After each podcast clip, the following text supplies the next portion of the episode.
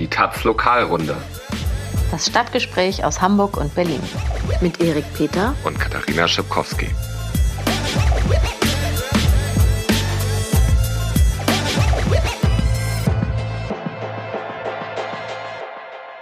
Hallo zu einer neuen Folge Lokalrunde heute aus Berlin. Wir sprechen heute über Themen aus dem Herzen Hamburgs. Aus der Flora gibt es eine Geschichte zum G20 Sonderausschuss. Aus dem Rathaus kommen gute Nachrichten. Es gibt die Kennzeichnungspflicht in Hamburg oder soll sie bald geben. Und wir sprechen über Nazis in Rand-Berlin und im Speckgürtel, also das Magazin Kompakt mit seinem Chefredakteur Jürgen Elsässer, die in Falkensee residieren und einen Nazi-Prozess in Nauen. Bevor wir das allerdings machen, sei noch gesagt, nächste Woche sind wir in der Fusion-Pause. Ihr seid auf der sicheren Seite auf jeden Fall, wenn ihr uns abonniert äh, in eurer Lieblings-Podcast-App bei iTunes oder bei Spotify. Dann kriegt ihr auf jeden Fall mit, wann es hier weitergeht. Oder bei Soundcloud kann man auch abonnieren. Ja, die erste Geschichte ist eine kleine Anekdote aus dem G20-Sonderausschuss, also die Rubrik Neues vom G20. Es gab am Donnerstag dort eine kleine Aufregung, denn die CDU bzw. der innenpolitische Sprecher Dennis Gladiator hatte die beiden Anmelder der Welcome to Hell Demo einladen wollen, also die Flora-Anwälte Andreas Blechschmidt und Andreas Beuth. Das war bekannt geworden aus der Presse und auch Blechschmidt hat davon aus der Presse erfahren. Also ähm, ja, er hat in der Zeitung gelesen, oh, ich soll heute anscheinend beim G20-Ausschuss äh, aussagen. Hat dann irgendwie die Bürgerschaftsverwaltung angerufen. Die haben ihm da keinen Brief in die Rote Flora geschickt vorher? er, er, wohnt nicht in der Flora, aber auch dort kam, glaube ich, nichts an. Auf jeden Fall hat er da angerufen in der Bürgerschaft und gesagt, ey, was ist hier los?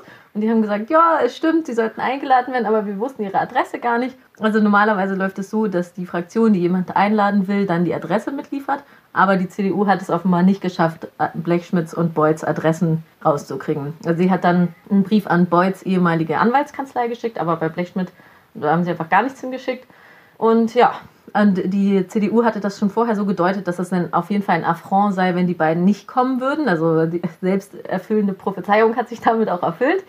Die Bild hat entsprechend rumgeheult und getitelt, es hätte ja mal ein Zeichen der Einsicht oder sogar der Entschuldigung bei den Hamburgern geben können, aber daraus wurde nichts, natürlich nichts. Also, ja, große Trauer bei Bild und CDU. Ob die beiden Andreasse gekommen wären, wenn sie eine Einladung erhalten hätten, ist natürlich nochmal eine andere Frage. Ähm, der Ausschuss kann niemanden zwingen, dort auszusagen. Es ist ja nur ein normaler Ausschuss, kein parlamentarischer Untersuchungsausschuss da hatte, hat die CDU Mitschuld dran, denn sie hat sich damals dagegen ausgesprochen, dass es ein parlamentarischer Untersuchungsausschuss wird. Ähm, ja, nun haben sie selber den Salat. Trotzdem, wie gesagt, ist zu bezweifeln, dass die äh, beiden Anmelder der Demo da hingegangen wären, weil ja auch in der Szene und äh, auch darüber hinaus eher so die Auffassung herrscht, dass der Ausschuss ein Feigenblatt für die Aufklärung ist, dass eigentlich keine Aufklärung dort zu erwarten ist, sondern die Innenbehörde nur eigentlich unwidersprochen ihre Deutung der Ereignisse dort ausbreitet. Dann wäre es doch aber vielleicht gerade gut gewesen, wenn dort mal andere Stimmen zu vernehmen gewesen wären und die dort aufgetreten wären. Ja, könnte man so sehen, aber es ist natürlich für eine Privatperson wie Andreas Beuth oder Andreas Blechschmidt relativ heikel, dann dahin zu gehen, denn sie sind ja nicht, sie sprechen dort ja für keine Institution oder Behörde. Ähm, sondern sie würden dann dort wahrscheinlich aber so behandelt, als würden Was, sie das tun. Also, sind sie nicht der schwarze Block? nee, sind sie nämlich nicht. Äh, sie haben halt diese Demo angemeldet, das Welcome to Hell Bündnis, ähm, da waren sie drin, das existiert mittlerweile nicht mehr, also dafür könnten sie jetzt nicht sprechen. Und auch sonst haben sie ja kein Mandat oder irgendwie eine Institution, also, die sie dort vertreten würden. Aber natürlich würde diese Erwartung an sie bestehen. Also sie würden dort wahrscheinlich dann so in Sippenhaft genommen werden für alles, was beim G20-Protest irgendwie kaputt gegangen ist. Und ähm, ja, das kann ich verstehen, wenn man sich dem nicht aussetzen will.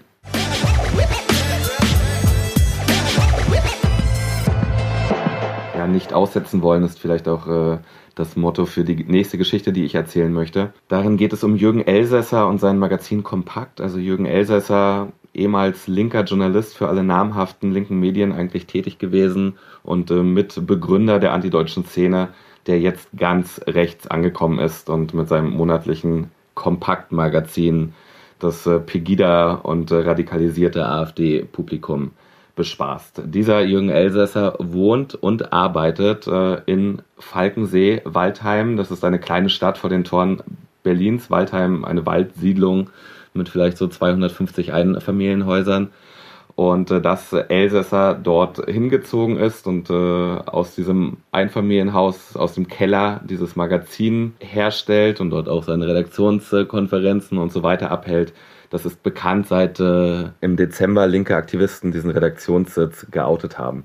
Seitdem ist nicht viel passiert, außer dass Elsässer eine Überwachungskamera vor seinem Haus angebracht hat, die den Kreuzungsbereich davor aufnimmt, also eigentlich auch ein klarer Rechtsverstoß. Und nun sollte es äh, am vergangenen Freitag eine Veranstaltung geben an die direkten Nachbarn, an die Bewohner Falkensee-Waldheims gerichtet, um sich mal gemeinsam darüber im Klaren zu werden, was ist das Problem an so einem Nachbar, was ist das Problem an der Kompakt, wie funktioniert sie als Radikalisierungsmotor der rechten Szene in also, diesem Land. Nach dem Motto Compact, not in my backyard. Absolut. Und dazu eingeladen äh, war der Soziologe Felix Schilk aus Dresden, der sich äh, mit dem Magazin Kompakt in seiner Uni-Abschlussarbeit oder sogar Doktorarbeit äh, beschäftigt hat und ich hätte diese Veranstaltung auch gerne moderiert, aber dazu kam es nicht. Also eine Woche vor der Veranstaltung ist dafür geworben worden vor Ort mit Flyern. Ähm, die sollte stattfinden in einem nahegelegenen Hotel, Restaurant. Und äh, nach dieser Flyer-Aktion hat äh, der Betreiber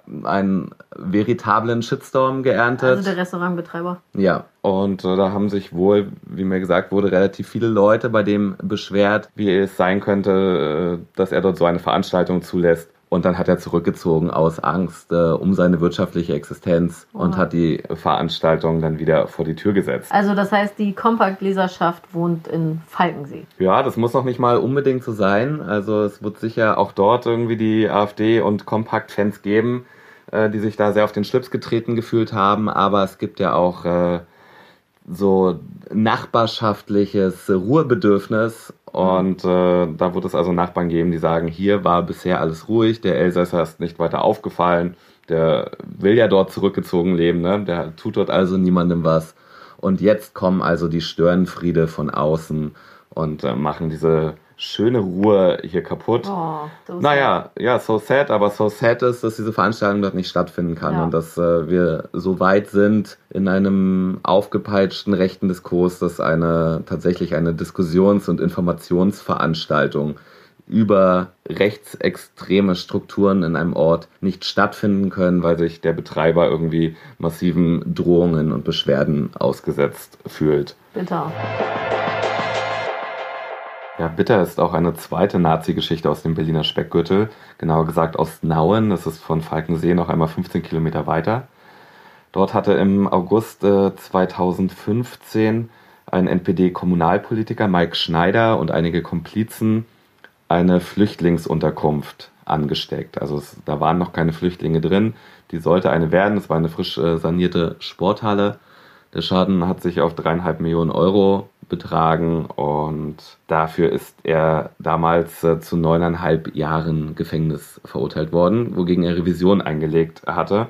Und leider hat er jetzt damit Erfolg gehabt und ist äh, damit auch für seine Dreistigkeit belohnt worden. Denn in der Verhandlung hatte Schneider erklärt, dieser Brandanschlag sei eigentlich ein Versehen gewesen und man wollte ja das Gebäude gar nicht so komplett abfackeln, sondern lediglich die Fassade ein bisschen schwärzen. Man wollte eigentlich nur ein bisschen rumkokeln. Naja, genau.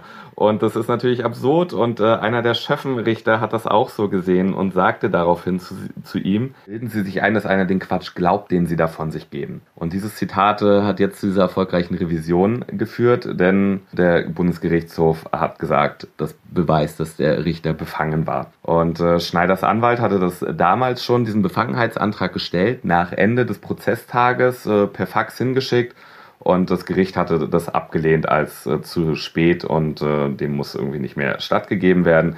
Dem hat jetzt der BGH widersprochen. Schneiders Anwalt hat äh, schon direkt erklärt, dass er hofft, dass sein Mandant jetzt mit einer geringeren Strafe davonkommt und äh, der neue Prozess äh, startet dann im August oder im September.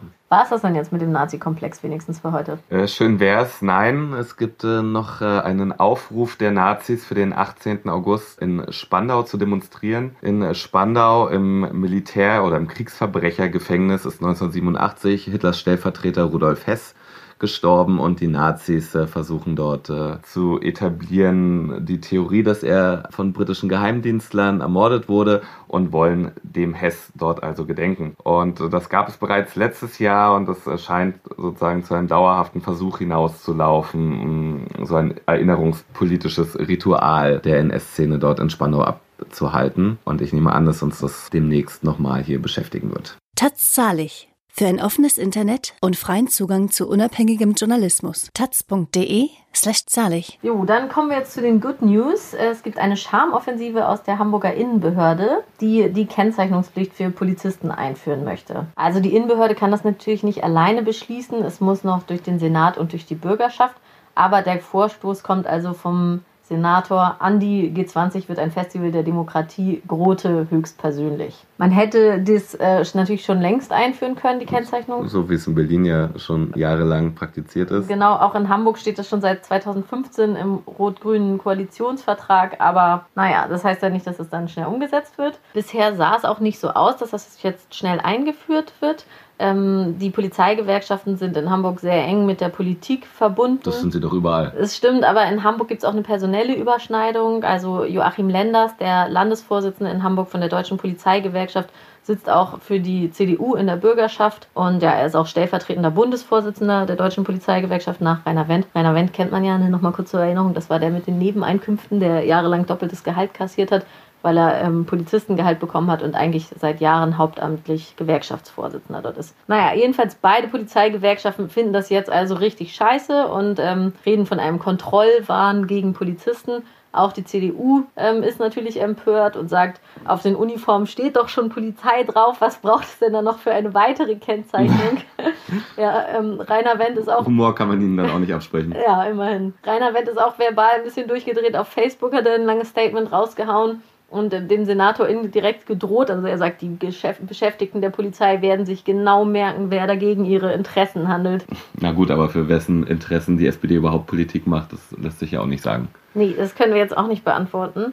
Ähm, jedenfalls wurde der Polizei im gleichen Zuge ein Zugeständnis gemacht. Sie haben auch eine neue Einheit oder sie werden eine neue Einheit bekommen, ein 40 Personen starkes Spezialkommando. Äh, und der Dreh ist so ein bisschen das, was bei G20 am Freitagabend im Schulterblatt passiert ist, wo Leute auf diesem Gerüst saßen und ähm, dann ein Spezialkommando, die dort runterholen sollte. Das soll nicht nochmal passieren, dass man da diese Spezialeinheit der Bundespolizei anfordern muss, sondern das soll zukünftig eine eigene Hamburger Einheit regeln. Also es wirkt ein bisschen so wie ein Deal.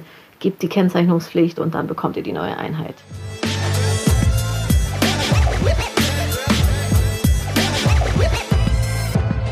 So, war es das schon wieder für heute? Fast. Es gibt noch einen kleinen Veranstaltungstipp aus Hamburg. Und zwar jährt sich ja der G20-Gipfel in zwei Wochen zum ersten Mal. Und da soll es äh, nicht gerade Gedenkveranstaltungen, aber auf jeden Fall ein Jahr G20-Veranstaltungen geben. Es fängt an am Donnerstag, den 5. Juli, mit einem Massencornern. Das also, ist das, was wir Berliner Sterni trinken vom Späti nennen. Was ihr jeden Abend macht. Ja. Ähm, in Hamburg ist das dann aber koordiniert. Man kann dazu das, äh, den freien Radiosender FSK hören und dann ähm, hört man also überall den gleichen Sound und alles ist voller Leute auf der Straße. Und am Freitag und Samstag soll es auch noch Veranstaltungen geben, wie zum Beispiel einen Demo-Rave am Samstag. Und im Gängeviertel gibt es Diskussionsveranstaltungen und vielleicht den einen oder anderen Film. Genau, ähm, man ist auf jeden Fall aufgefordert, Zelte mitzubringen. Yes, we camp. Ja, in Berlin wird jetzt die nächsten zwei Wochen wahrscheinlich nichts passieren. Es sind ja alle auf der Fusion. Also vielleicht wird die Polizei ein, zwei Hausprojekte räumen oder sonstige große Razzien durchführen. Das machen sie dann immer ganz gerne, wenn niemand wenn, da ist. Wenn niemand da ist. Okay, ihr werdet das dann hinterher von uns erfahren, wenn also alles zu spät ist. Und, ähm, wenn ihr uns wieder findet, weil ihr uns ja hoffentlich dann abonniert habt. Genau, und bis dahin lest einfach die Taz, folgt uns auf Twitter, lest uns online und wir melden uns in zwei Wochen wieder. Schaltet wieder ein. Bis, bis dann. dann. Ciao.